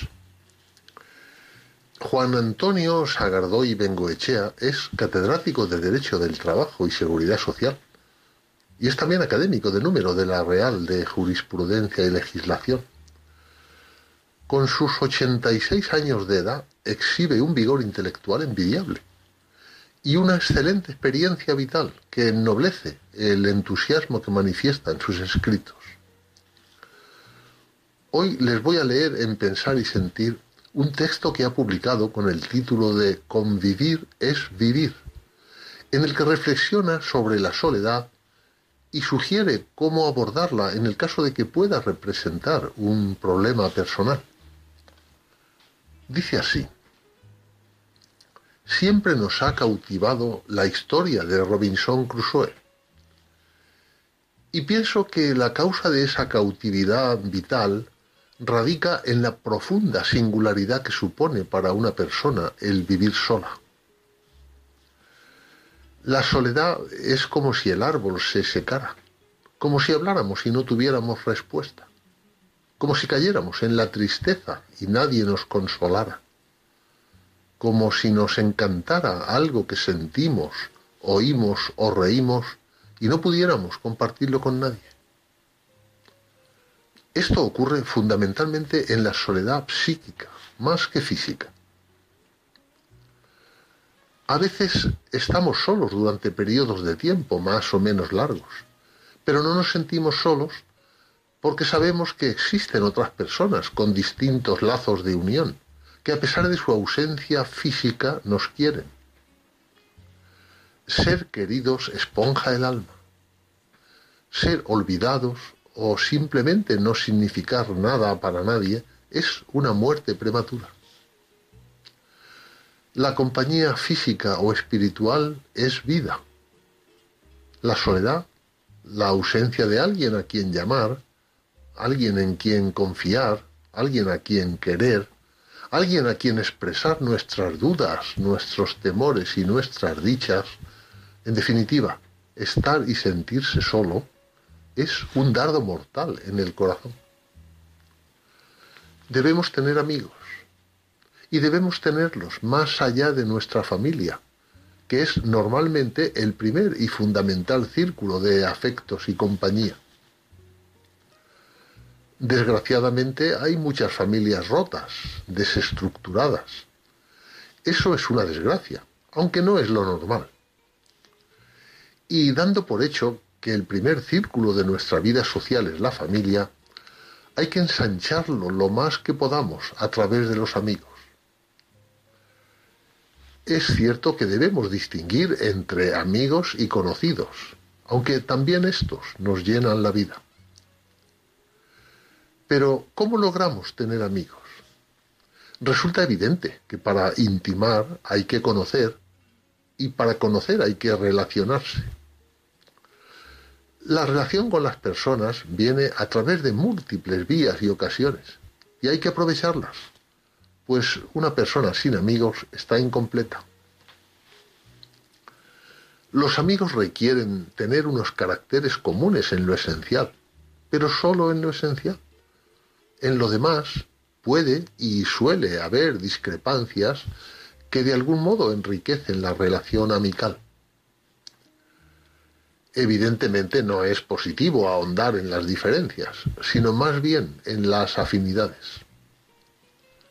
Con los amigos hay que estar a las duras y a las maduras, y para ello se precisa comprensión, paciencia y cariño. El tener un buen amigo deberíamos ponerlo en los primeros puestos de nuestra andadura vital. Así, cuando un amigo se va, es una desgracia, como la mayoría de nosotros hemos comprobado. A lo largo de nuestra vida hay momentos y ocasiones en los que la amistad tiene sobresaltos. La convivencia presupone casi necesariamente la unidad y la diversidad. Uno de los componentes esenciales de los humanos es su personalidad. Y la personalidad contiene como dato esencial la diversidad. Somos lo que somos, con nuestros rasgos positivos y negativos. Y así como somos, vivimos. Ello no significa que no tengamos conciencia de nuestros defectos y que nos pongamos a la tarea de minimizarlos. Pero repito, somos como somos. Y en tal tesitura tenemos que amoldar nuestra existencia al logro de mejorar lo negativo que tenemos y mantener y ensanchar lo positivo. Yo creo que nuestra ilusión y meta es ser felices. Y para ser feliz creo también que es fundamental la sociabilidad la amistad, las relaciones con los que nos rodean. Pero eso cuesta esfuerzo, dedicación y entrega. La amistad hay que cultivarla, cuidarla y valorarla. Y desde luego, al cariño y a la amistad hay que corresponderles con dedicación y buen ánimo. Me parece un buen ejercicio personal el pararnos de vez en cuando a pensar qué amigos tenemos y cómo los cuidamos. Y cuidar significa relación, verse, vivir los problemas y las alegrías del amigo. En definitiva, la cercanía física y anímica. La amistad da unos magníficos dividendos. Una charla con un amigo, y no digamos al lado de una chimenea en una tarde de invierno, es uno de los grandes placeres de la vida. Es maravilloso y además es gratuito. Para convivir en paz es muy aconsejable que los temas que tratemos con nuestros amigos no sean conflictivos, sino unitivos. De ahí que algunos temas sean tabú, como la política. La política es muy interesante, pero peligrosa para las conversaciones amicales, o al menos delicada. Si hay coincidencias puede ser gratificante, pero si no es así, hay que dejarlas a un lado. Y lo mismo hay que hacer con los temas que nos separan, buscar los compartidos, no los diferentes.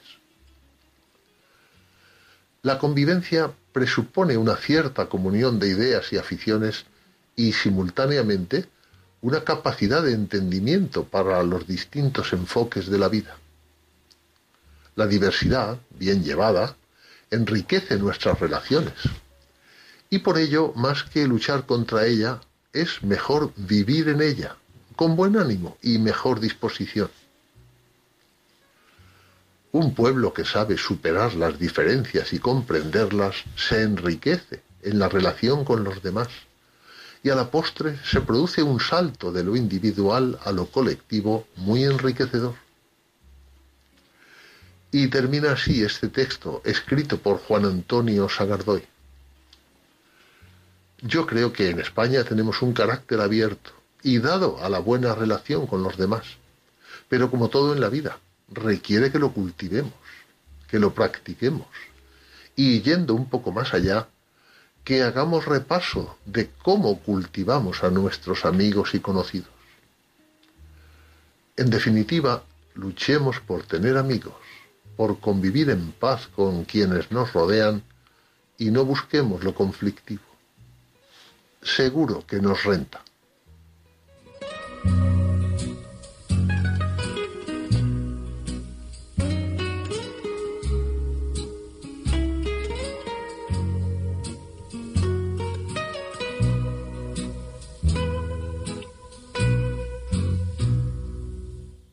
Pues muchas gracias, Leonardo, por estas interesantísimas reflexiones.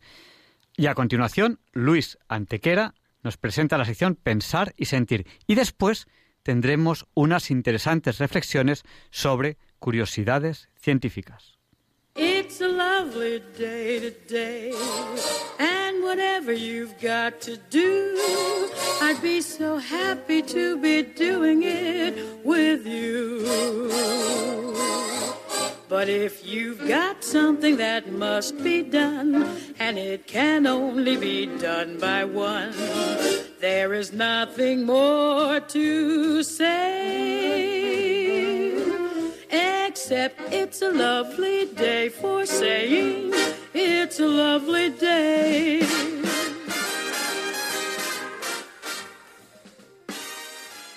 No, Javier Ángel, no directos compañeros de Diálogos con la Ciencia, no, queridísimos oyentes de Radio María, claro que no es un día cualquiera, ningún día es un día cualquiera, y este 19 de noviembre que nos disponemos a comenzar ahora mismo, tampoco, porque en fecha tal, pero del año 636, en la batalla de Al-Qadisiyya, en Irak, el califa Abu Bakr, primer califa a la muerte de Mahoma, derrota al imperio sasánida, lo que representa la conquista de Persia por el califato Rashidun u ortodoxo, que es el primer califato, el que forman los cuatro califas ortodoxos Abu Bakr, Omar, Udman y Ali, y el comienzo de la gran expansión del Islam por todo Oriente Medio, la llamada África Latina, es decir, la parte septentrional del continente africano,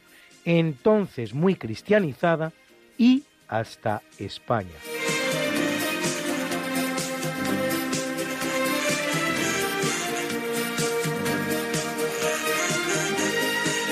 En 1404 en los Países Bajos tiene lugar la inundación que se llama de Santa Isabel, por la Santa del Día, que no es otra, especialmente catastrófica en Flandes, Holanda y Zelanda, regiones que ya se habían inundado gravemente 29 años antes, en 1375, y volverán a hacerlo en esta misma fecha, pero de 1421, 17 años después, cuando una tormenta torrencial rompe un dique en Fildrecht y el agua se traga 72 aldeas dejando hasta 10.000 víctimas mortales. Porque el clima, como todo en la Tierra, está vivo y es caprichoso y cambiante. Dicho sea para los que creen que solo ahora ocurren catástrofes. Un pensamiento que por absurdo que sea y parezca, se extiende a una velocidad que da vértigo en un mundo adormecido que ha perdido toda capacidad de análisis y de sufrimiento, y al que le pueden colar cualquier patraña.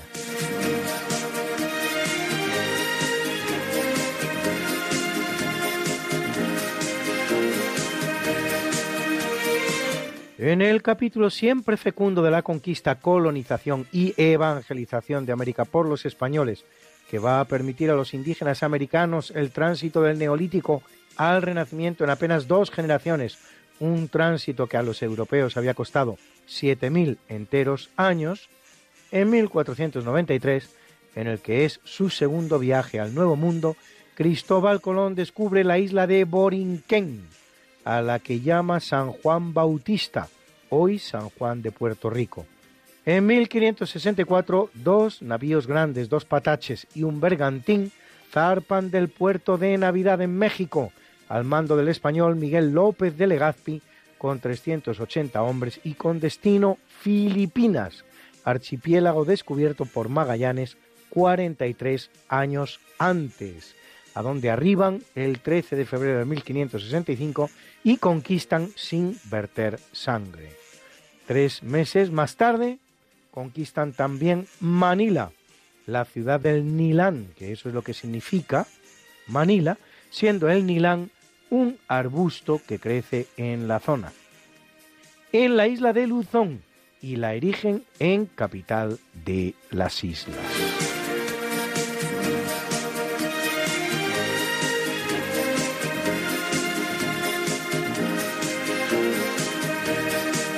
En 1708, en el marco de la Guerra de Sucesión Española, una escuadra anglo-holandesa toma la isla de Menorca, que permanecerá en manos inglesas 74 años, hasta que el 5 de enero de 1782 España la recupera. El júbilo será tan grande que el rey Carlos III ordena celebrar la fecha todos los 5 de enero, una celebración que constituye el precedente de la llamada Pascua Militar, que seguimos celebrando al día de hoy en nuestro país.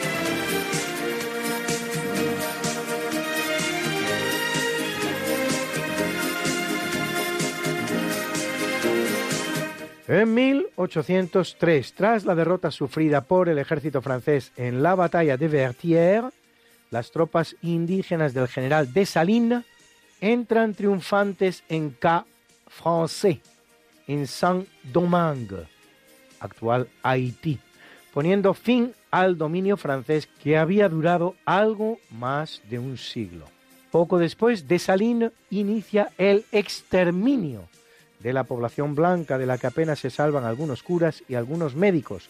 Devuelve a Saint-Domingue su nombre indio de Haití, que significa tierra de montañas en la lengua arahuaca, y proclama la República. La crueldad de la revolución será tan desmedida que se constituye en una de las razones por las que la parte española de la isla, Santo Domingo, no se levantará contra la corona cuando se inicia el movimiento emancipador de los virreinatos españoles a principios del siglo XIX.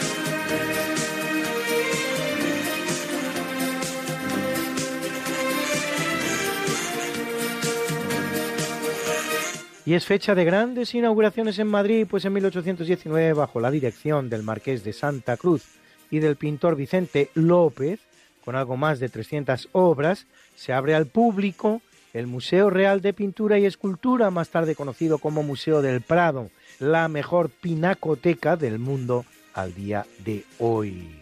Yo he escuchado al director de nada menos que la National Gallery de Londres hablar del Prado con el respeto con el que el alumno habla del maestro. En 1850 se inaugura el Teatro Real de Madrid de estilo neoclásico dedicado a la ópera y en 1854 en San Fernando el Panteón de Marinos Ilustres Españoles, donde se hallan enterrados navegantes de la talla de un Fernando de Magallanes, Juan de la Cosa, Dionisio Alcalá Galiano, Federico Gravina, Antonio Barceló, Casto Méndez Núñez o Juan Bautista Antequera.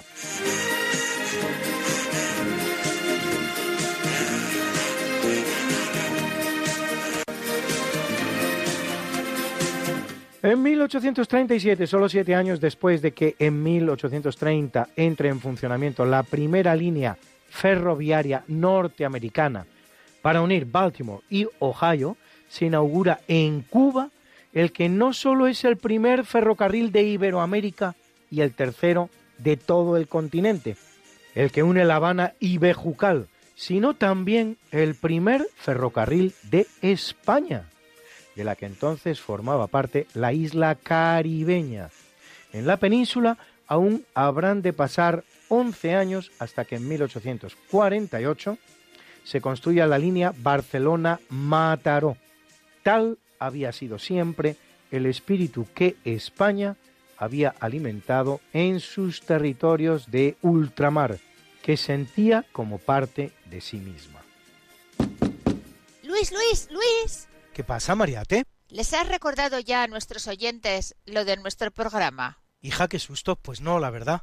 Pues hay que hacerlo, Luis. Sí, amigos, porque todos los miércoles a las 5 de la mañana, Luis Antequera, que es mi marido y esta servidora, estamos de nuevo con ustedes contándoles más y más historia, pero historia de la buena, con mayúscula. En el programa Esta no es una semana cualquiera, y con la mejor música.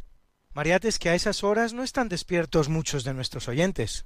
Pues para todos aquellos que tienen la mala costumbre de dormir por la noche, siempre pueden entrar en el podcast del programa. Esta no es una semana cualquiera. Acuérdense, esta no es una semana cualquiera. Y escucharlo a la hora a la que más les guste escuchar la radio. Pues ya lo saben amigos, esta no es... Una semana cualquiera. Con Mariate Aragonés. Y Luis Antequera. La historia como es. Y no como nos gustaría que fuera.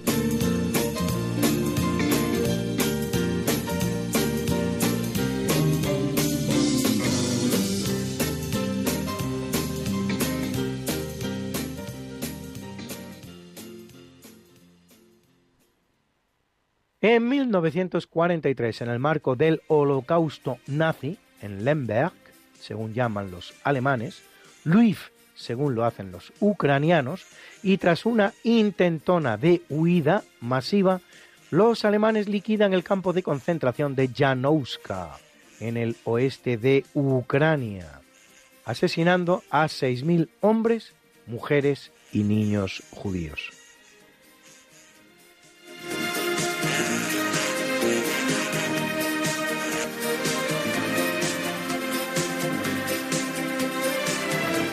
En 2007 la cantante Amaya Montero anuncia su retirada del grupo español La Oreja de Van Gogh. Escuchamos su precioso tema Rosas, con una letra sencilla y naif a la que merece la pena prestar atención.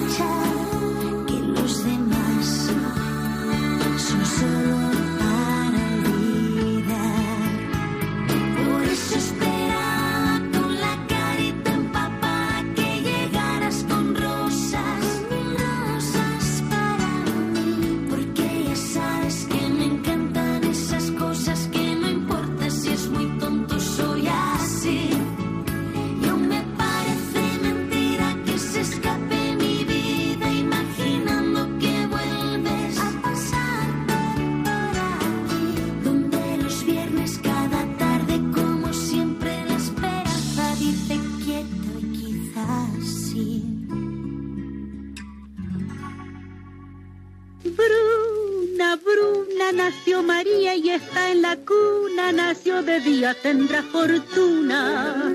Bordará la madre su vestido largo y entrará a la fiesta con un traje blanco.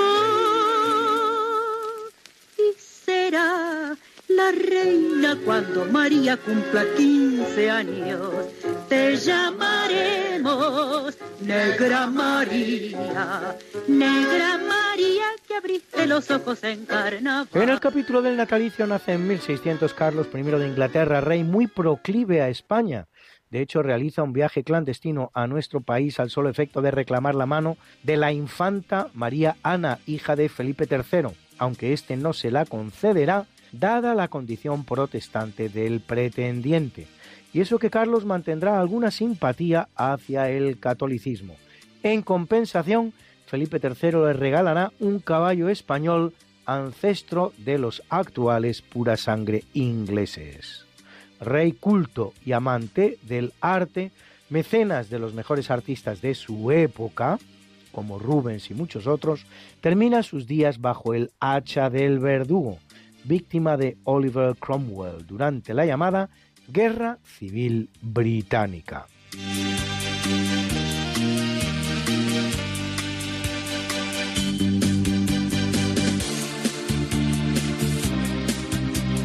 En 1711 nace Mikhail Vasilievich Lomonosov, científico, geógrafo, mosaiquista y escritor ruso que realiza importantes descubrimientos en ciencia, literatura y educación, fundador en 1755 en Moscú de la primera universidad rusa que lleva su nombre, cuando solo en América España ya había creado más de 20. Es considerado el patriarca de la geografía en Rusia por sus descubrimientos y apuntes sobre el Ártico escribe su breve descripción de las diferentes travesías en los mares del norte y demostración de la posibilidad de llegar a las Indias Orientales atravesando el Océano Siberiano.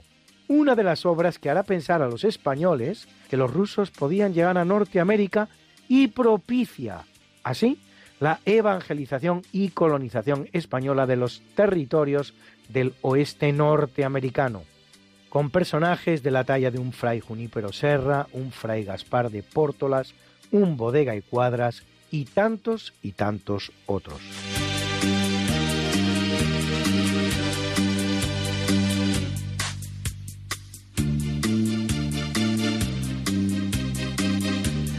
En 1839 nace Pedro Romero, torero rondeño perteneciente a una dinastía taurina muy importante, junto con su padre Juan Romero y sus hermanos José y Antonio, que rivaliza con Pepeillo, maestro de cúchares y de paquiro, y que nunca será cogido por un toro. Se atribuye a su abuelo Francisco Romero el mérito de ser el primero que emplea muleta y estoque para dar muerte a un toro.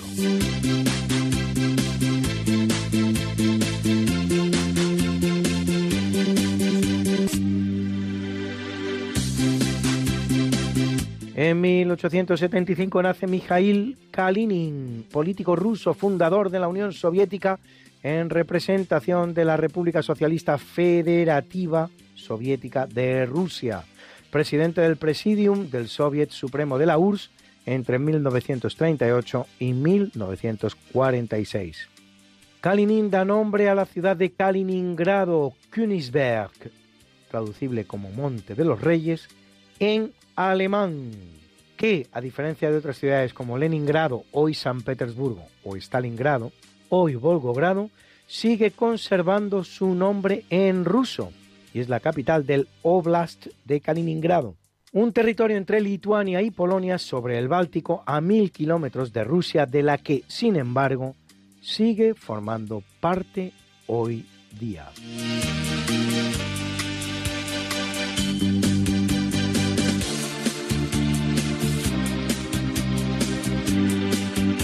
En 1887 nace el norteamericano James B. Sumner, Nobel de Química en 1946 por sus trabajos dirigidos al aislamiento de las enzimas en su forma pura y por aislar y cristalizar la enzima ureasa, obtenida a partir de frijoles.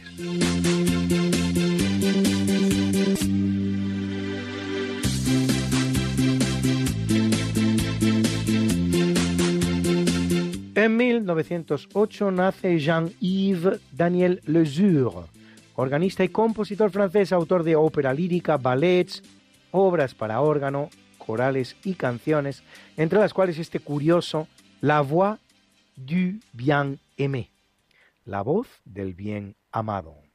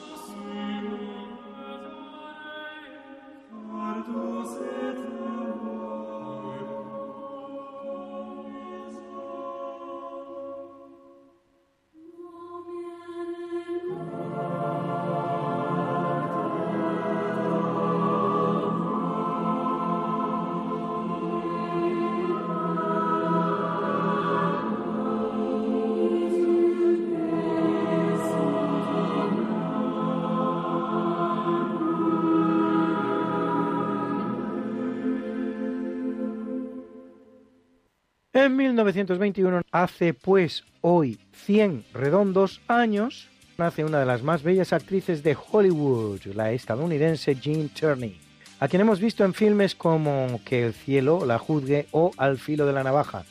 La escuchamos aquí cantando Je n'en connais pas la fin. Yo no conozco el final de esto.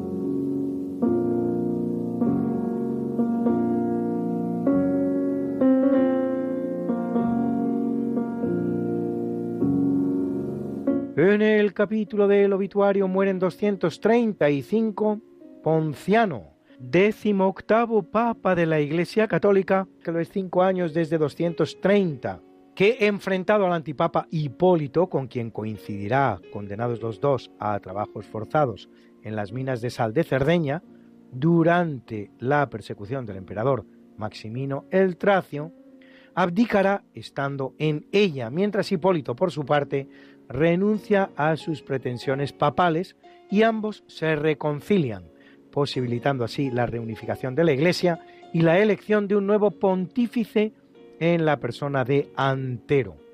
Los otrora rivales y ahora amigos serán martirizados juntos y juntos también canonizados después.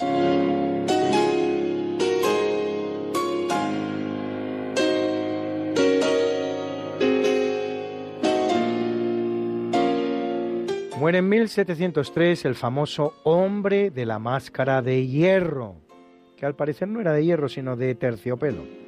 De desconocida identidad, pero que estuvo encerrado en la prisión parisina de la Bastilla durante varios años.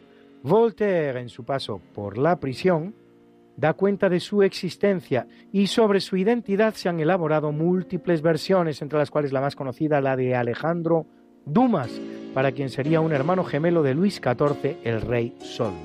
Otras versiones hablan de un hijo secreto de Ana de Austria, esposa de Luis XIII, con el cardenal Mazarino, de un hijo extramatrimonial de Carlos I de Inglaterra o incluso de Fouquet, el ministro de Luis XIV caído en desgracia de la manera más tonta por incurrir en la envidia del rey ante la fastuosidad de su palacio en Vaux-le-Vicomte, después de haber dado en él, precisamente para Luis, una fiesta sin igual.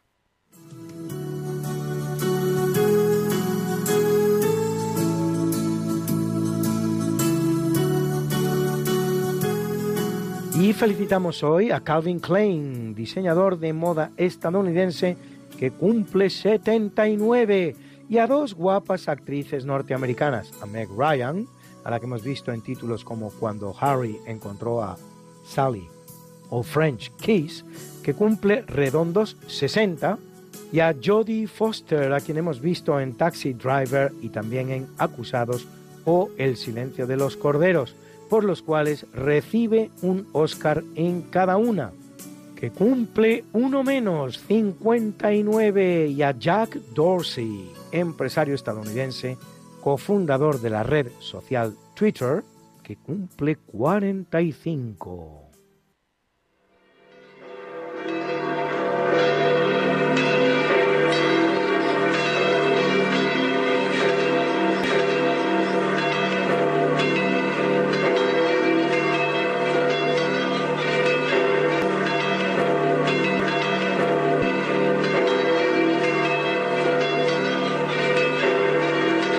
Celebra la Iglesia Católica a Abdías, profeta veterotestamentario, profeta veterotestamentario, profeta y a Fausto Feliciano ex superio Severino Barlaán, bajo Dionisio y Agapito, mártires, a Crispín y Cado, y a Teodomiro y Totón,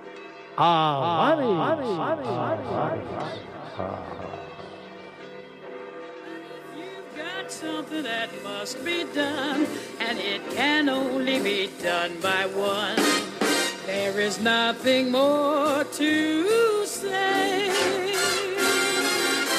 except it's a lovely day for saying it's a lovely day.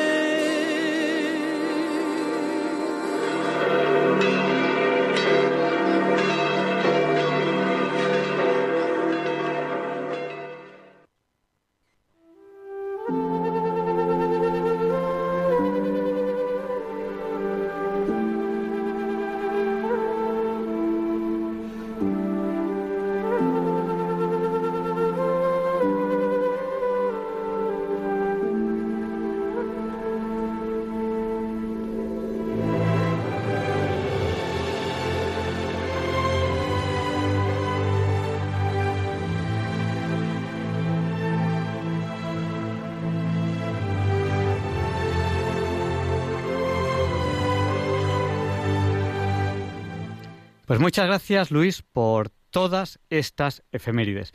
Y como les había anunciado, tenemos al profesor José Manuel Amaya y con él vamos a hablar de curiosidades científicas.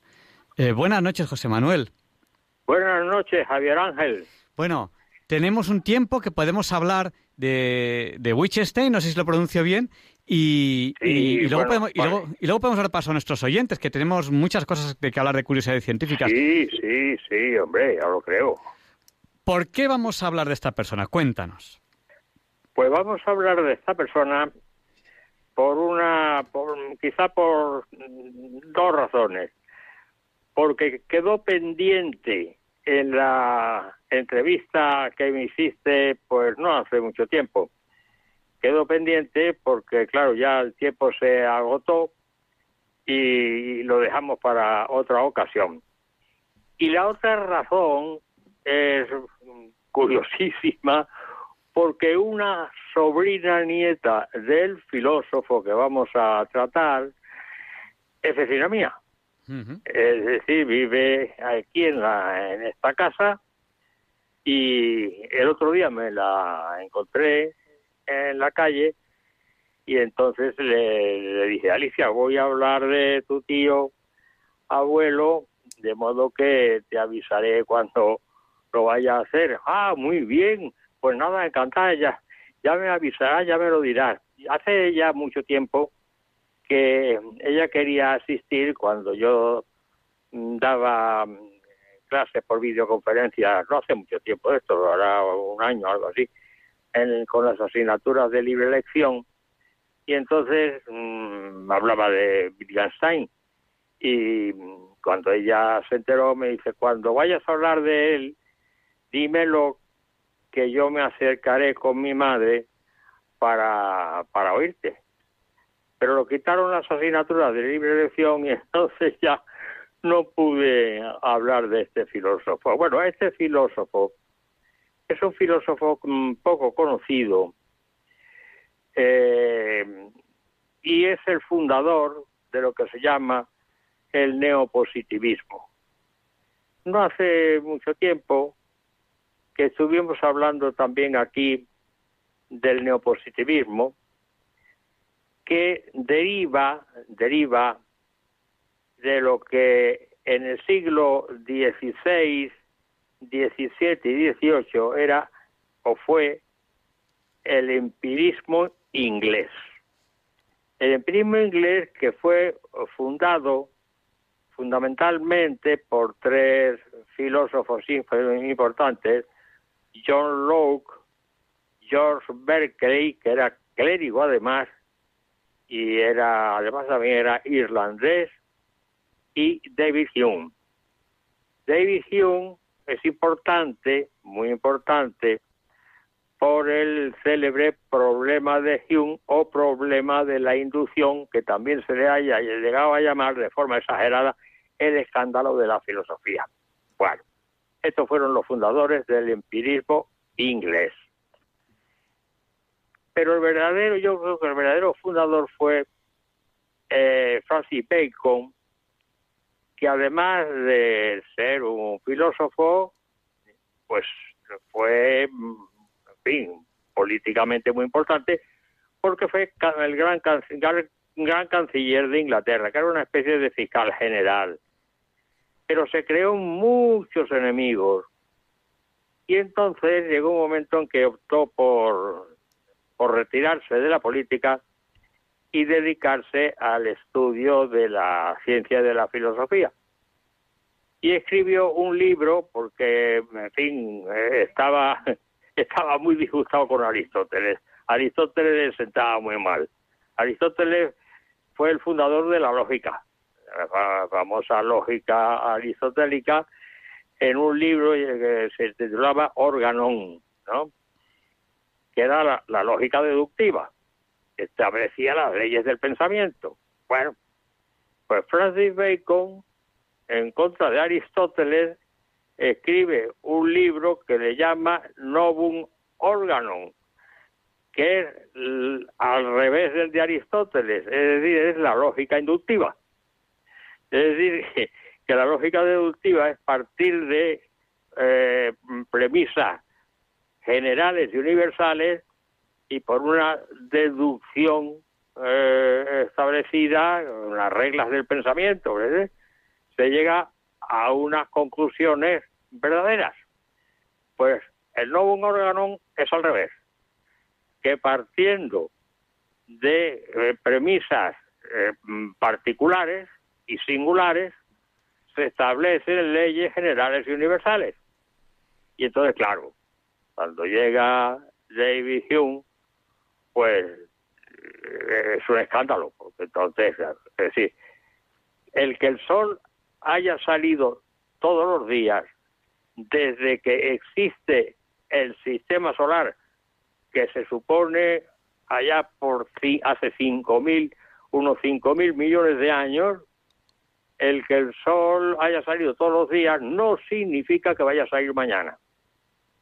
Ya hay exageración, pues no, señor, exageración no, porque puede haber un fenómeno no conocido eh, que en un momento determinado, por las circunstancias que sea, la ciencia no lo conoce y el sol se apague.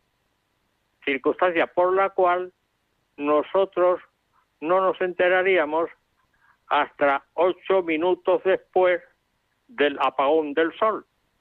¿Por qué? Por la distancia que media entre la Tierra y el Sol, que es del orden de un millón quinientos mil kilos, un millón y medio de, kilómetros, claro. Y si la, la velocidad de la luz eh, se propaga a una velocidad de 300.000 kilómetros por segundo, pues tardaríamos ocho minutos en saberlo. Eso sería una, una circunstancia. Otra circunstancia sería que un, gran meteoro enorme, enorme, enorme nos diera un empujón y nos sacara de órbita. Evidentemente tampoco saldría el sol mañana.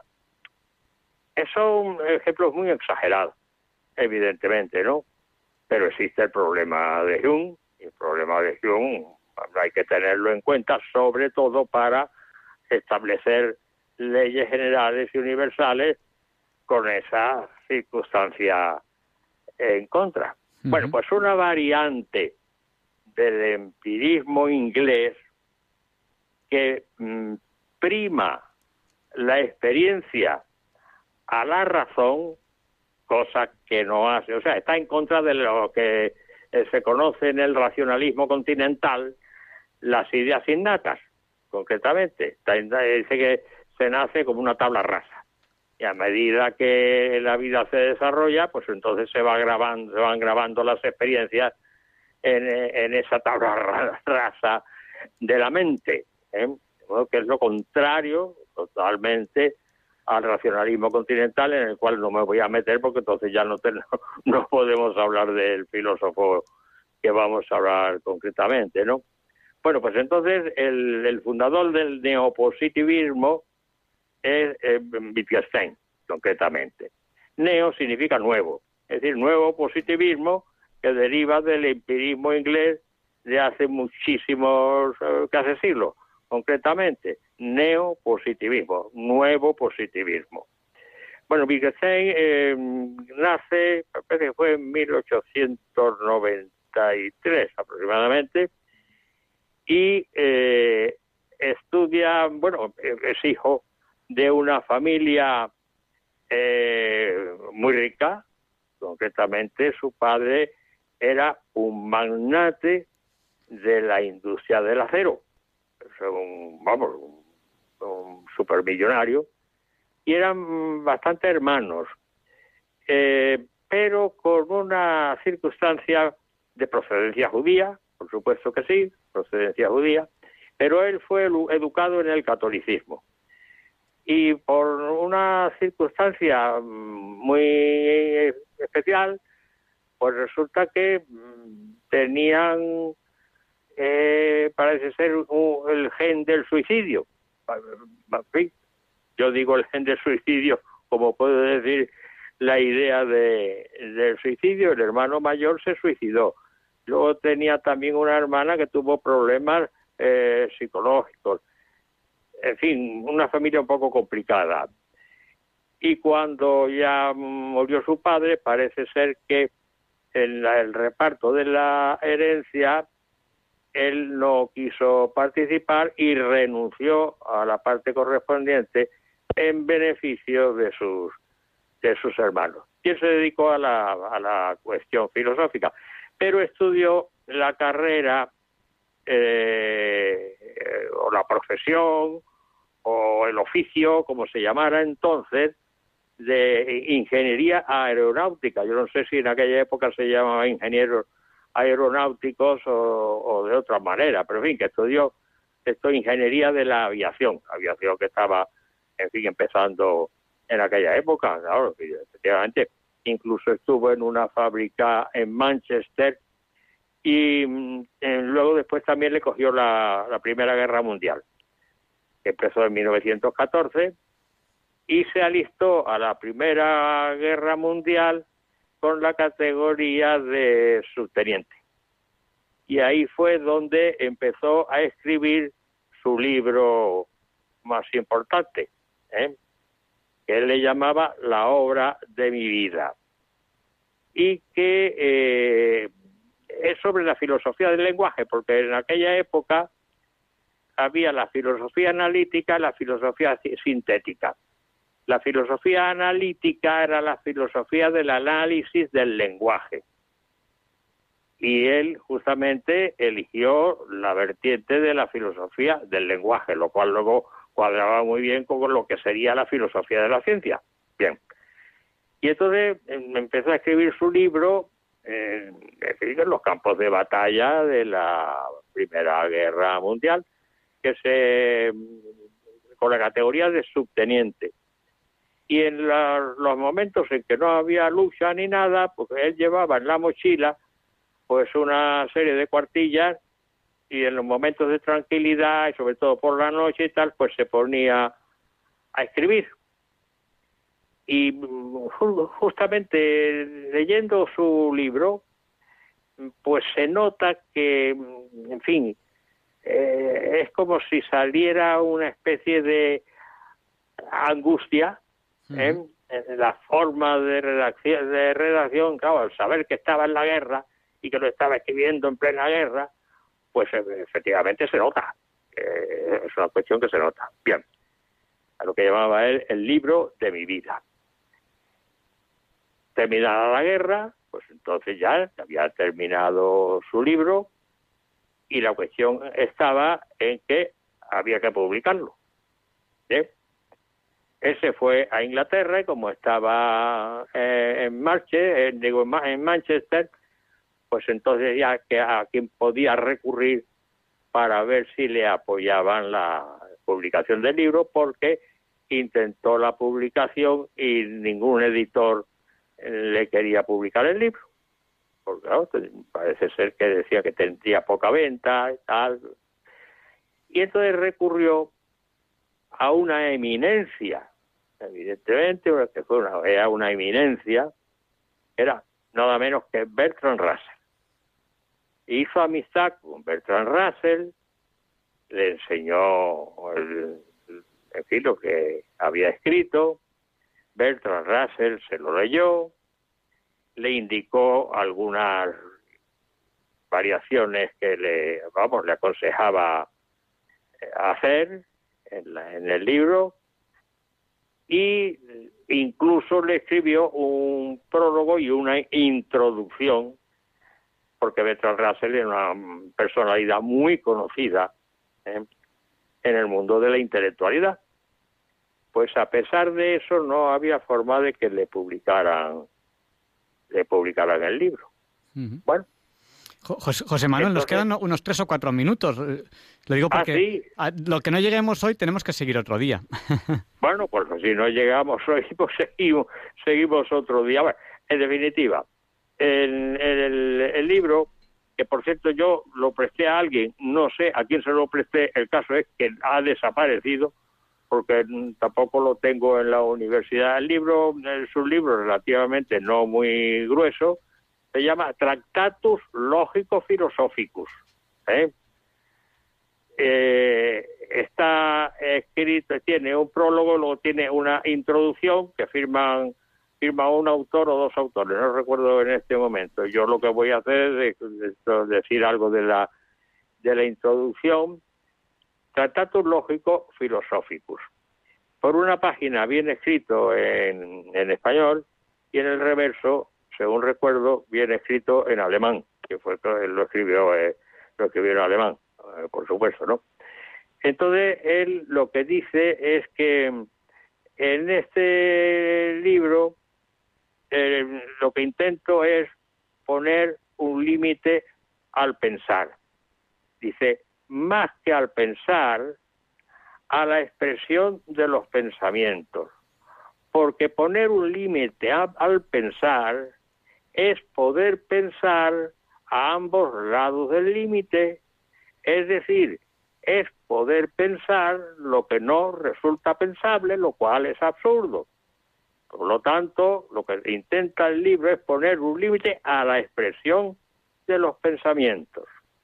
Bien, entonces ya está clara la cuestión. Y luego habla de las proposiciones. Y habla también, dice, podía resumirse el contenido de este libro en dos frases. Todo aquello que siquiera puede ser dicho, puede ser dicho claramente, y de lo que no se puede hablar, hay que callar. Y así termina justamente el libro. Tiene solamente siete proposiciones que las enumera ¿eh? desde la 1 hasta las 7. ¿eh? Pues, de modo que siete proposiciones y de ahí proposiciones secundarias derivadas. Bueno, proposición 1, lo que sea. Proposición 1, 1, 1, 2, 1, 2, y así sucesivamente. Hasta la proposición 7 que termina el libro y termina así. De lo que no se puede hablar, hay que callar. Pues, José, Manuel, tenemos que seguir ya la semana que viene porque ya no nos da tiempo.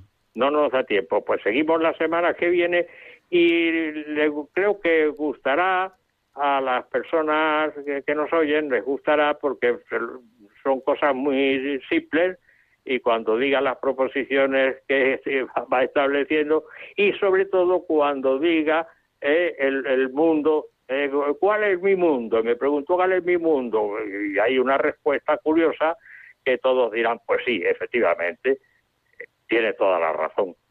Bueno, pues entonces nos quedamos aquí y cuando, en fin, cuando elijas eh, para poder seguir y, liquidar, eh, en fin, la, lo que hemos dicho hoy, pues, el próximo día lo podemos terminar. Pues perfecto, pues terminamos el programa de hoy. Muchas gracias, José Manuel.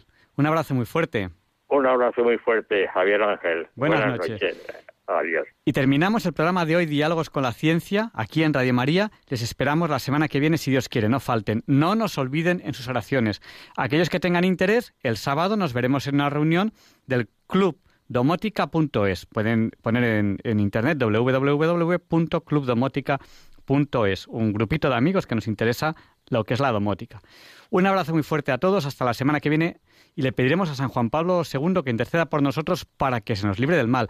Y yo les pido a ustedes que sigan rezando de mí, o sea, por mí, que, que todo está yendo bien, pero le falta un poquitín para terminar de resolverse. Muchas gracias, un abrazo muy fuerte.